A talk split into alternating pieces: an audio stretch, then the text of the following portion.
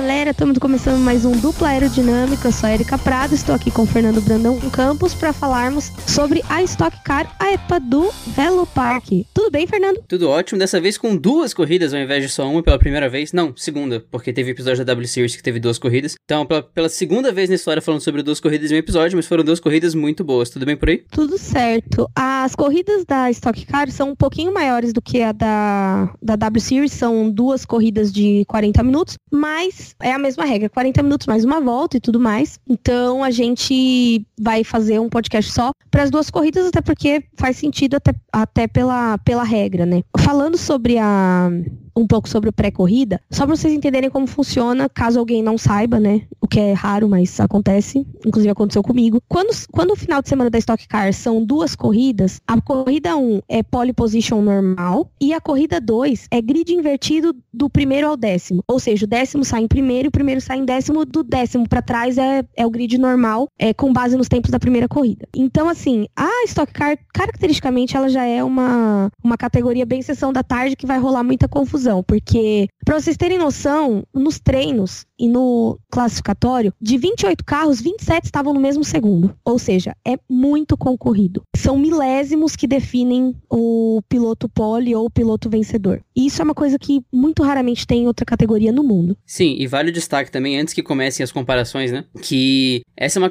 característica exclusiva da Stock, mas que vem da natureza do esporte, né? E isso é muito legal de, de ver. Inclusive, essa questão de ter duas corridas também traz alguns fatores diferentes, porque no final da corrida 1 você vê muita gente indo fazer pit stop ou indo fazer reabastecimento, não pensando na final da corrida 1, mas aquele negócio de, pô, já tô enrolado nessa corrida 1, vamos me preparar para a corrida 2. Então isso abre um, um leque muito maior de, de estratégias, é muito interessante. Então é legal você ter essa, essa variedade de categorias para acompanhar, de uma Fórmula 1 para uma W Series, para um Stock Car, para uma Indy, porque você vê variações estratégicas diferentes, você vê momentos de corrida diferentes, você vê objetivos diferentes, isso é muito legal. Você pensar, 27 pilotos no mesmo segundo é maluco, é incrível você pensar que isso é possível em uma categoria de automobilismo. Então, vale assistir, sim, tem, tem muito pega legal na Stock Car. Então, finalmente falando do, do final de semana aí, esse dia foi louco, né? A gente teve, é, a gente faz a, a largada da Stock Car, na verdade, ela é largada lançada, geralmente. Às vezes tem largada parada. Na verdade, sim. Depende do autódromo, depende da condição climática, principalmente. Porque se tá chovendo é meio complicado. Já teve até que cancelar algumas corridas. E a largada no Velo Park foi em fila indiana. Ou seja, foi bem diferente de tudo que a gente tá acostumado. E eles também fizeram uma alteração, curva 1,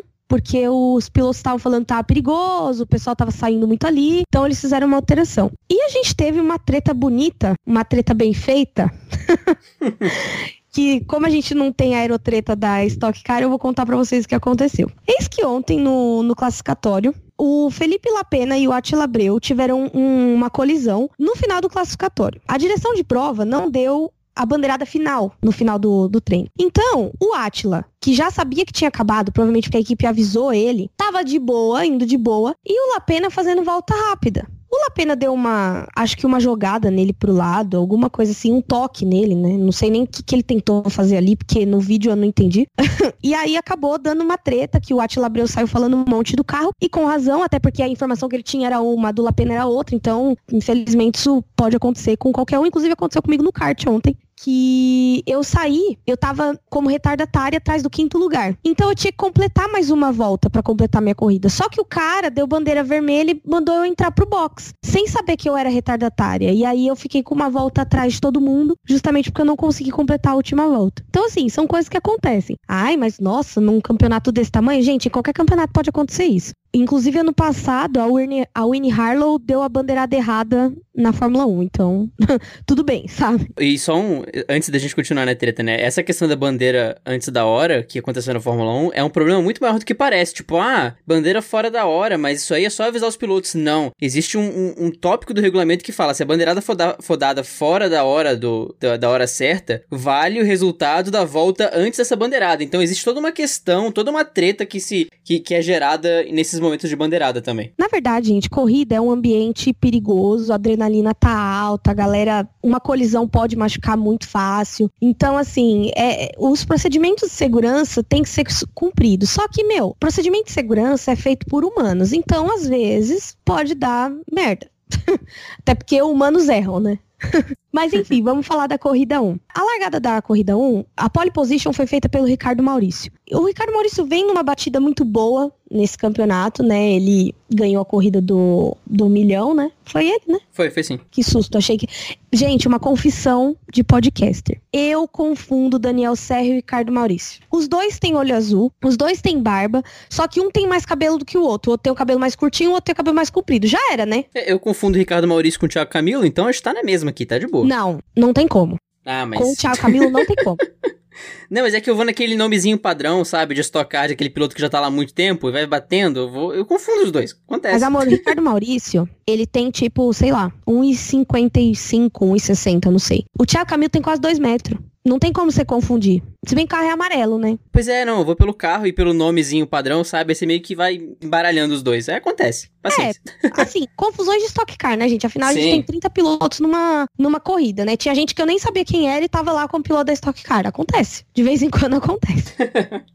Mas enfim, voltando. Teve uma largada assim tranquila, porque, até porque foi uma largada infilidiana por questão de segurança. Então a largada foi tranquila porque não teve as naturais colisões de largada que a gente tá acostumado a ver, né? Sim, a, na largada foi tudo tranquilo, a fila indiana realmente ajudou. Até o Rodrigo Berton tweetou, né? Fila indiana na largada, que legal, uhul. Porque tira um pouquinho da emoção da largada, mas a gente entende porque foi questão de segurança. E no momento da largada, o Ricardo Maurício conseguiu manter a ponta com tranquilidade, só que pouco a pouco o Fraga foi chegando nele, o Felipe Fraga, até porque foi até falado na narração e foi um, um tópico ali de discussão durante a corrida que o carro do Ricardo Maurício tinha um acerto muito mais voltado pro quali do que pra corrida, né? No quali ele voou, no, no quali ele conseguiu essa pole com certa facilidade, mas se você olhava para os treinos livres, ele tinha terminado em 26 nos treinos livres, né?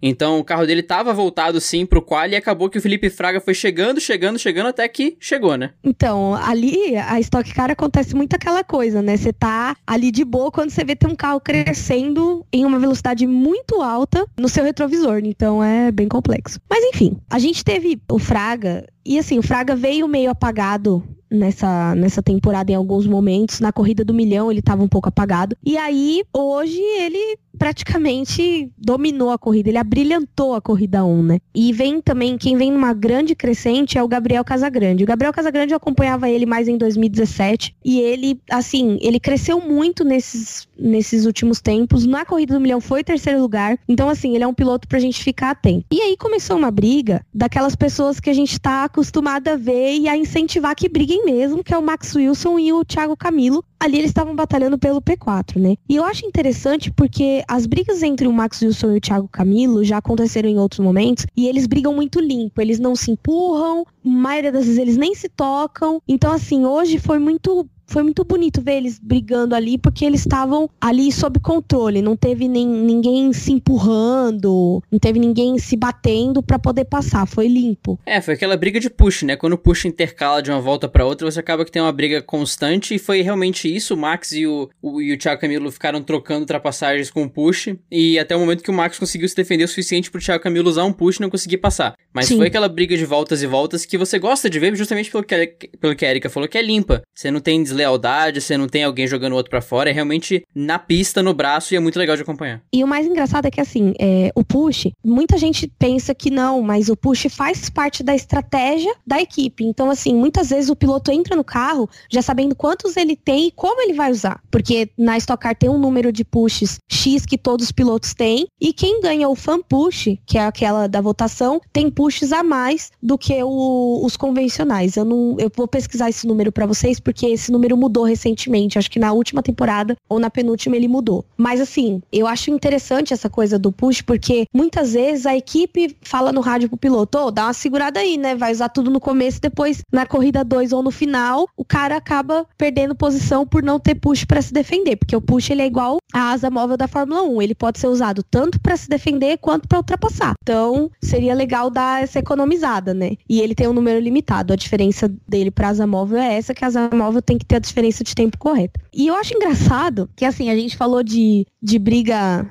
limpa, né? Isso é um tema polêmico, é uma polêmica que rolou na Corrida do Milhão, que foi a batalha do Daniel Serra e do Cacá Bueno, que eles acabaram cortando o caminho, entre aspas, pela grama, e por isso não teve punição, até porque os dois é, mantiveram a, não obtiveram vantagem com esse movimento. Mas o limite de pista, às vezes, é um saco, né? Sim, exato. A gente teve até um pouco disso na W, na w Series uma vez, que em uma corrida eles abriam mais o limite em certos pontos da pista, no outro, quando elas chegaram para a corrida de Brands Hatch, é, a, a, o primeiro slide do briefing de pilotos era Bem-vindos a Brands Hatch, a casa dos limites de pista. Então, fiquem dentro da pista. E foi o caso aqui, né? Como essa curva 1 foi improvisada, a gente viu muita gente cortando a curva 1 em momentos diferentes da prova. Nesse lance do, do, do Daniel Serra com o Cacá ninguém foi punido, até porque os dois cortaram, mas em teores diferentes. O Cacá foi lá dentro, enquanto o Daniel Serra cortou ali pelo meio dos pitocos e conseguiu manter a posição. E é algo que eu, eu vejo que ele é um pouco mais aberto, né? A Stock, ela tem mais liberdade para um toque aqui e ali, desde que não seja algo é, extremo, mas assim, bater é, os lados do carro de vez em quando quando é permitido você espalhar um pouquinho numa curva X, desde que isso seja em consentimento com os outros pilotos também é permitido. E esse foi um dos casos, né? Os dois pilotos saíram juntos e a direção de prova entendeu que ninguém merecia punição, então mesmo com essa, com essa infringência de regra, os dois saíram ilesos dessa confusão. E isso aconteceu também um pouco mais à frente, quando foi o caso do Barrichello e do Bruno Batista, que também aconteceu o mesmo caso, né? O Bruno Batista foi,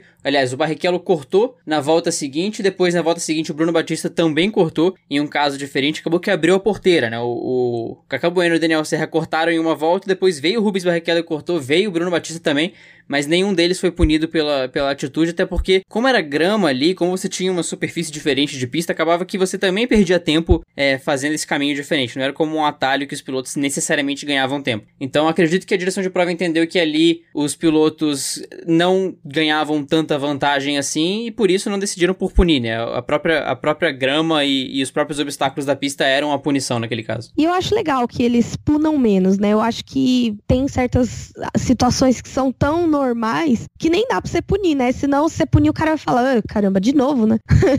Pois é. Sendo que, meu, o limite de pista na Stock Car, o autódromo literalmente fica pequeno pros carros da Stock. Mas, enfim, vamos avançar aí. A gente começou, abriu a janela de box, né? Que a, a Stock Car tem a janela de box delimitada, né? E aí o Max Wilson e o Casagrande, que estavam ali na ponta, foram os primeiros que resolveram parar. O Fraga e o Ricardo Maurício decidiram esperar uma volta mais para entrar, também pelo que eles iam trocar e quanto de combustível colocar. Lembrando que assim, a estratégia da corrida 1, ela também, ela também é usada para balancear e equilibrar a corrida 2. Tem gente que bota mais combustível para não ter que abastecer na corrida 2 muito, tem gente que troca um pneu para ficar com mais rendimento na corrida 2. Então assim, é muito uma coisa que é a critério da, das equipes, então é, é, é bem divertido inclusive observar a janela de box. E, inclusive, quando o Ricardo Maurício foi, foi liberado, ele foi para cima do Denis Navarro, mas graças a Deus não teve nada assim, não chegaram a bater, nem nada disso. Sim, foi até uma cena meio cômica, porque o Denis Navarro chegava pra direita, o,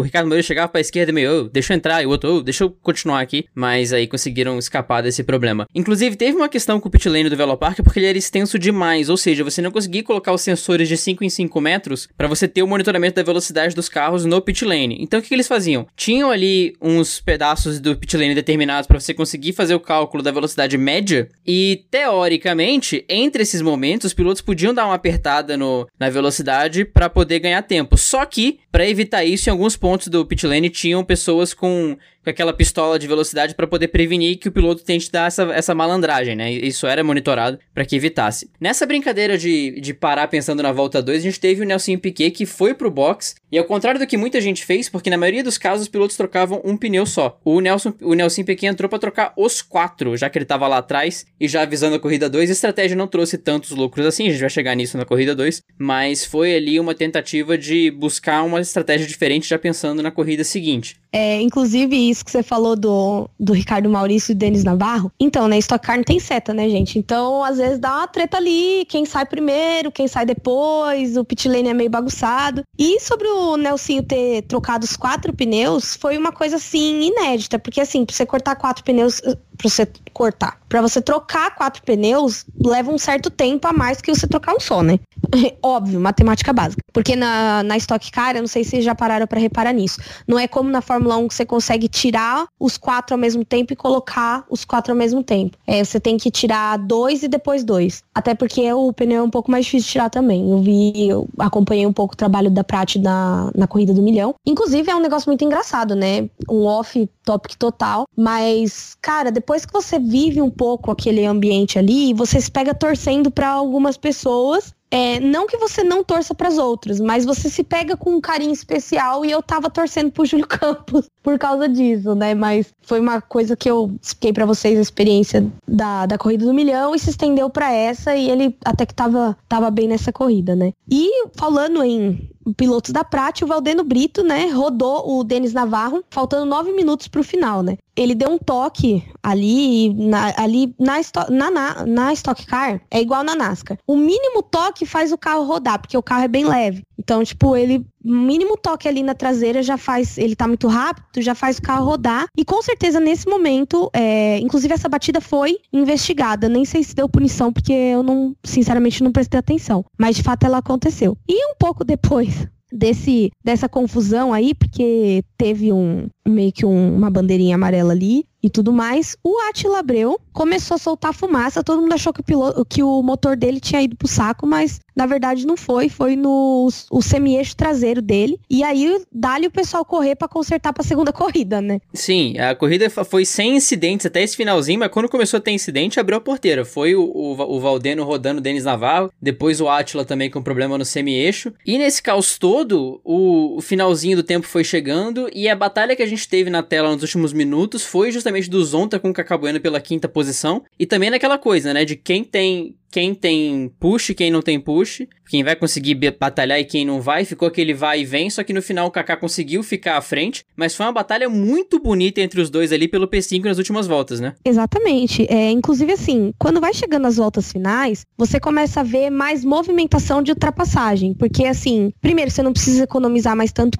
push, porque você tá indo para a segunda corrida já. Então, assim, o pessoal começa a dar um pouco mais, ser um pouco mais agressivo e tudo mais, justamente porque também é, às vezes vale você esperar o momento certo para ultrapassar, e nisso o Cacá Bueno é muito bom. Então ele esperou o momento certo para ultrapassar sem que houvesse um toque ou sem que ele usasse mais do que ele precisava, entendeu? Então foi bem, assim, ele é bem estratégico quanto a isso, até porque eu acho que ele é o cara que mais tem corridas na Stock Car hoje em dia, perdendo só pro Ingo Hoffman, que é sei lá, pariu a Stock Car, né? Eu nem sei quantas corridas, mas na transmissão o Sérgio Maurício falou sobre isso. É o Rubinho em terceiro, o Cacá Bueno e o Ingo Hoffman, que, né, superou tudo. E o Cacá Bueno também foi campeão várias vezes. Então ele tem um approach diferente. Que, na verdade, é, a gente vai falar mais disso na, na corrida 2. Muitas vezes essa experiência faz a diferença na Stock Car, né? Ela é, é uma categoria que ela é bem tradicional. É, os carros faz muito tempo que mudaram, tá previsto uma outra mudança agora pro ano que vem. Então, sabe, a gente consegue é, ver que essa constância na, na Stock traz uma experiência que faz diferença naqueles milissegundos que eu falei no começo do podcast. E falando em piloto da CIMED, o Felipe Fraga tava isoladão lá no começo, saiu rindo à toa, é, dando risada. E trouxe ele o Gabriel Casagrande em segundo, que tava ali praticamente no vácuo dele, né? Então, a terceira posição ficou com o Ricardo Maurício. Só que o Ricardo Maurício tá no topo do campeonato de pilotos, né? E inclusive esse resultado continua após a corrida 2. Sim, esses resultados foram muito positivos para os três. O Felipe Fraga finalmente conseguiu uma vitória no ano. Foi o ano que até ele falou na entrevista que foi o ano mais que demorou mais para ele conseguir essa vitória. Ao mesmo tempo, o Gabriel Casagrande, que foi destaque na corrida do milhão, também conseguiu um P2, quase ali conseguindo conquistar a vitória nos últimos momentos. E também o Ricardo Maurício assumiu a liderança provisória do campeonato já na corrida 1 e foi para a corrida 2 querendo manter. Na corrida 2, como a Erika destacou no começo, pega o P10, pega o top 10 da corrida 1 e inverte. Do P11 para baixo são as classificações da corrida como elas realmente terminaram. Nessa situação a gente teve o Max Wilson puxando a fila seguido pelo Daniel Serra, que era o líder antes do Ricardo Maurício assumir a liderança na corrida 1. Mesmo esquema, largada em, em fila indiana, nenhum incidente gigante na, na, na primeira volta, só que já aos 30, já no primeiro, nos primeiros 5 minutos de prova, o Attila Abreu já saiu soltando fumaça, espalhando óleo, e aí já viu, né? Quando começa essa festa, vem safety car, vai, vai parar tudo porque a pista vira uma zona. É, quando você tem grid invertido, isso acontece em qualquer, em qualquer categoria. Você tem carros mais fortes no meio do pelotão. Então, às vezes, o cara ou ele tá preso num piloto que tá um pouco mais lento, ou ele tá preso num piloto que é tão rápido quanto ele, só que no momento ali da, da classificação ele não foi tão bem por algum motivo. Então, é a chance da revanche, né? E é, aos 33 minutos de corrida, começou uma batalha entre o Daniel Serra e o Max Wilson. Então, assim, o Daniel Serra deu push, passou o Max. Na outra volta, o Max deu push e passou o Daniel Serra. Enquanto isso, o Júlio Campos ali, ó, pleníssimo, no terceiro lugar, só vendo a treta acontecer. E foi engraçado porque, assim, o Júlio Campos, ele esperou o momento certo e algumas voltas depois, ele acabou assumindo a ponta da corrida. Então, assim, muitas vezes é aquilo que eu falei, consiste em você ter a experiência e falar, cara, eu vou esperar porque isso daí não vai durar muito, entendeu? E, enquanto isso, na mesma curva, o Bruno Batista, que é um piloto um pouco mais novo, tá na segunda temporada de Stock Car, se eu não me engano, acho que ele era da Light antes, no mesmo ponto que o Max e o Daniel Serra brigaram, ele ultrapassou o Barrichello e ficou em quarto lugar. Então, assim, você vê um, um, menino que é novo ali no meio dos gigantes da Stock Car, né? Porque o Júlio Campos também tá há bastante tempo na, na Stock. É, o Bruno Batista e o Gabriel Casagrande são, acho que, os destaques novos na Stock, né? Você tem os personagens antigos, mas ao mesmo tempo você tem esses dois crescendo. O Gabriel Casagrande já é, já é, é figurinha repetida da corrida do milhão, mas o Bruno Batista também não fica muito atrás, não. Ele tá conseguindo ter boas performances. Inclusive também logicamente, o Felipe Fraga, que nessa confusão toda, o Ricardo Maurício vinha pressionado pelo Thiago Camilo, e aí o Felipe Fraga olhou para aquilo e falou: tá, vocês vão brigar? Eu vou passar os dois. E conseguiu passar não só o Thiago Camilo, como também o Ricardo Maurício. E vinha numa corrida muito boa. Ele ganhou a primeira, se tem aquele boost de confiança, né? Você já começa a ter mais vontade e, e ter mais é, confiança para fazer uma manobra mais arriscada, para tentar passar um pouco mais rápido naquela curva. E conseguiu passar tanto o Ricardo Maurício quanto o Thiago Camilo nessa confusão. Exatamente. E, e depois ainda, né? Teve toda essa confusão. E foi quando eu falei que o Campos assumiu a ponta, né? Ele ultrapassou o Max Wilson com o push e ficou ali na liderança até que abrisse a janela de box de novo, né? Então ele tava, na verdade nem foi a abertura de janela de box, ocorreu um safety car e aí o pessoal começou a andar. Esse safety car aconteceu porque o Denis Navarro e o Pedro Cardoso rodaram e aí acabaram abandonando a corrida. E aí pra você tirar o carro, você tem que dar bandeira amarela, não tem jeito, né? E aí no mesmo momento, o Denis Navarro e o Pedro Cardoso tinham abandonado e do nada a gente viu o carro do Casagrande parado. E aí ficou todo mundo meio, ué, bateu também? Mas ele tava longe. Aí depois que o pessoal se tocou, que na verdade o Gabriel Casagrande teve um problema de suspensão e por isso que ele acabou abandonando a corrida 2. E enquanto isso, o safety car ali, de boa, tranquilo. E o pessoal só entrando e querendo. E engraçado que o pessoal tava doido pro pessoal ir mais rápido no box, só que não pode. Então, assim, o pessoal queria. Tudo que eles queriam era chegar no box, fazer a parada deles e sair logo antes que eles perdessem mais posição também. Porque enquanto você tá com bandeira amarela, janela de box, etc., o relógio não para, né? Então isso já foi no final da corrida, então você pensa, pô, e agora, né? Pois é, e, e gerou assim, foi o momento do, do pulo do gato do Rubinho, porque Entrou o safety car e eu acredito, pelo que a gente viu, que o pit lane fica fechado durante, o safety, durante a entrada do safety car. Só que quando saiu o carro de segurança, você tinha um momento que era, já era o momento dos carros irem para os boxes. E você teve os pilotos que entraram uma volta depois que o safety car saiu. Teve, nós tivemos pilotos que entraram duas voltas depois que o safety car saiu. E a gente teve o Rubinho. Na primeira volta, depois que o safety car saiu, Daniel Serra e o Max Wilson foram direto pro box, enquanto Júlio Campos, Bruno Batista e o Barrichello ficaram na pista. E isso gera um problema, dois problemas na verdade, né? Quando você entra com muita gente junto com você no box, porque não entraram só os líderes, né? Entrou todo mundo. Você gera um mini congestionamento dentro do pit lane e também quando você sai, você pega trânsito. Daniel Serra, que estava liderando, ficou preso atrás do Lucas Forest quando ele saiu dos boxes, e isso também gera problemas, né? É, na volta seguinte entrou mais gente, que aí foi realmente a procissão nos boxes, todo mundo entrou, tinham, sei lá, 7, 8 carros nos boxes, e fica naquele caos. E quem ficou na pista? Rubens Barrichello. O Barrichello, a gente falar da corrida 2 do Barrichello é falar exatamente daquilo que eu falei um pouco antes, que é a experiência contra a inexperiência. Por quê? É, o Barrichello estava em primeiro, é, ele perdeu zero posições ao parar, e isso eu acho incrível, porque foi uma estratégia perfeita. Foi quase um James da Fórmula 1.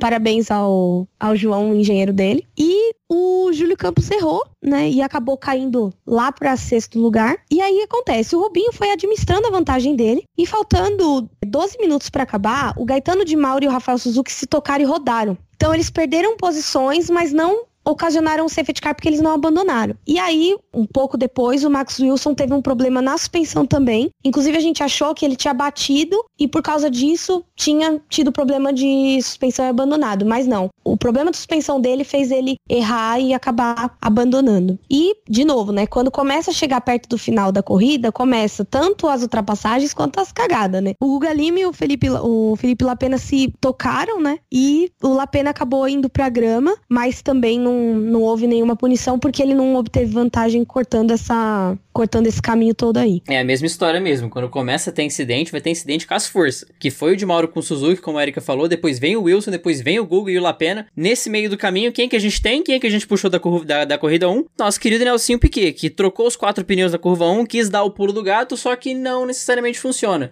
No final da corrida, ele tava lá puxando o casamento, como a Erika fala, do 15 ao 19, fazendo aquele trenzinho tranquilo, aquele trenzinho feliz que deixa todo mundo que tá atrás muito puto. É aquela velha descendo a escada que você fica bravo. Aquele gif da velha descendo a escada que é, que é sensacional. Nos últimos 4 minutos, se na corrida 1 a gente teve o Casagrande colado no Ricardo Maurício, na corrida 2 a gente teve o Bruno Batista colado no Rubinho. E eu, eu achava que o Bruno Batista ia passar, porque ele tava muito colado, mas muito colado. Só que aí, aí, o entusiasmo, a emoção foi um pouco demais e ele acabou cometendo um erro, né? É, e gente, errar é humano, né? Até Sim os campeões erram e ali não seria diferente, né? Então, assim, o Rubinho e o Batista batalhando, eu quero que vocês entendam uma coisa: o Rubinho é a experiência e o Batista é a superação. Porque ele é novo, ele tá chegando na Stock Car de uma pessoa que tinha uma carreira em Fórmula, né? Ele andava na Fórmula Europeia e aí veio pro Brasil pra andar de, de estoque e de Porsche também. Ele dá umas voltas de Porsche aí. Acho que ele fez uma temporada na Porsche também. Então, assim, ele é um cara que ele tá se superando, primeiro por mudar o estilo de carro e segundo, por já logo no começo, tá batalhando por, com um cara como o Rubinho. Então, assim, ele errou, mas esse pódio é quase que um pódio de honra, cara. Ficar em segundo lugar, mas perder pro Rubinho é tipo, cara, nem sei definir essa situação. Nem sei, juro. é tipo você ser da quarta série e ganhar o Interclasses contra o pessoal da sexta. Nossa, isso é sensacional. Imagina. No, na escola que eu estudava, era o interclasses tinha o interclasse do fundamental e o interclasse do médio. Então tinha as chaves, né? E eu lembro que uma vez eu na no primeiro colegial a gente ganhou do terceiro. Meu, mas foi uma farra, uma festa. Foi uma semana passando gritando na janela da sala deles. Foi maravilhoso. É tipo isso, entendeu? Ele é um moleque novo que tá teoricamente aprendendo com o Rubinho, e aí chega ali junto com o cara, meu, é uma honra, né? Onde eu fiz, onde eu fiz ensino médio, as turmas iam tipo até o K, até o H, então, o interclasse era entre as turmas do mesmo ano. A gente não teve essa, essa oportunidade de jogar contra as outras turmas. Mas a história da minha turma no interclasse era sempre a mesma. A gente achava que tinha um timaço para ganhar tudo. E aí chegava no dia, três, quatro pessoas pipocavam de maneiras diferentes. E o nosso time nunca ia pra frente. A gente sempre perdia de todo mundo. Então, é, tenho histórias tristes do interclasse. mas nunca foi contra séries diferentes. Foram sempre as mesmas séries bonitinhas. E é isso aí, né? A gente resumiu rapidamente o que aconteceu na, nas duas corridas de hoje. Espero que vocês tenham gostado desse, desse segundo podcast Stock Car. Se a gente cometeu um erro, desculpa mais uma vez. E agora vamos para os nossos best fans de toda semana.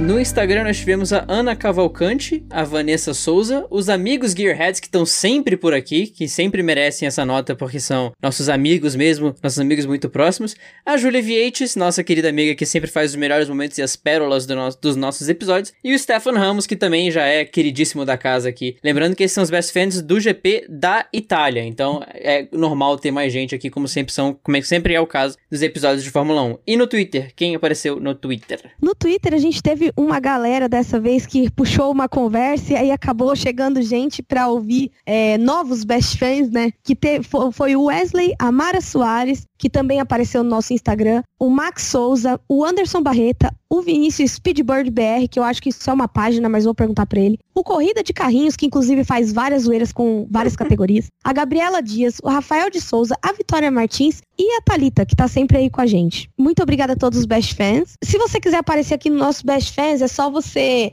comentar, postar ou no seu Twitter ou no, no seu Instagram que tá ouvindo o Dupla Aerodinâmica e comentar, ou pode até comentar no nosso tweet de, do podcast, né? Pode comentar ali, deixar sua opinião e etc. E você vai estar tá com o seu nome aqui também. E por essa semana é isso, pessoal. Vejo vocês na próxima semana com o podcast sobre o GP de Singapura. E é isso aí. Um beijão e tchau, tchau. Tchau, tchau, nada. Voltamos aqui porque eu esqueci uma parte. Para nos encontrar nas redes sociais, afinal, como vocês vão marcar o Dupla Aerodinâmica se vocês não sabem onde nós estamos? Arroba Aerodinâmica no Instagram e no, no Twitter e é, Dupla Aerodinâmica no Facebook também. Inclusive, a gente vai adicionar um setor aí de Best Fans do Facebook. Não sei bem como a gente vai colocar isso, até porque o, o Facebook não deixa a gente ver quem está compartilhando o nosso podcast. Muitas vezes porque o perfil da pessoa é travado e etc mais comentário no post também vai sair aqui. E é isso aí, pessoal. Para me encontrar também nas redes pessoais, arroba no Twitter ou arroba no Instagram. Um beijão e até semana que vem. Uma última nota que eu esqueci de, de mencionar, esqueci de colocar na pauta também, mas essa, essa corrida teve uma ação super legal da Prat e da Shell para incentivar o transplante de órgãos, que as duas trocaram de capô. E são capôs completamente diferentes. É o capô da Shell que é vermelho com o capô da Prat que é roxo, no carro do Zonta e no carro do Fraga? Acho que foi isso. Não foi do Fraga, não, foi do. Do Campos, Júlio Campos. Júlio Campos. Foi da Prati. E isso ficou muito legal, porque assim, gera o estranhamento, você gera aquele negócio de, pô, peraí, tem alguma coisa errada ali. E aí depois, quando você vai correr atrás da informação, você percebe que foi a campanha com algo tão legal, né, por trás. Então, um, uma salva de palmas em pé pra Prat e pra Shell, porque foi uma campanha que ficou super legal e super bem feita e gerou impacto, né? Não foi um postzinho aqui, não foi um, uma doação ali. Gerou um impacto na pista. Realmente ficou muito legal o efeito que eles fizeram. E para me encontrar nas redes sociais, arroba FBrandonCampos no Twitter e no Instagram também, dando meus pitacos nas redes sociais do Dupla Aerodinâmica com a Erika também. Se você quer mandar um áudio pra gente, como você também pode participar Best Fans, tem o link na descrição de todos os episódios e a gente twitta esse link também. Se quiser o link, pode pedir pra gente que a gente manda para vocês. Ao mesmo tempo, se você, nosso querido amigo, está nos ouvindo através do Apple Podcast, você pode deixar sua recomendação de 5 estrelinhas, que ela é muito importante para nós. Ao mesmo tempo, você pode deixar a mesma recomendação no Facebook também. Eu espero que vocês tenham uma semana incrível, comam legumes, descansem, façam tudo de bom e eu vejo vocês no podcast do GP de Singapura. Um abração, galera. Até lá.